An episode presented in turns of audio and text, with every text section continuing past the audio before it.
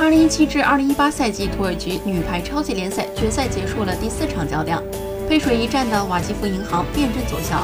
巴兰施压充分直落三局横扫伊萨奇巴西，在五战三胜制的较量中，成功将总比分扳成两平，三局比分为二十五比十三、二十五比十六和二十五比二十三。首发打满三局的朱婷贡献十三分，进攻二十二投八中，成功率百分之三十六。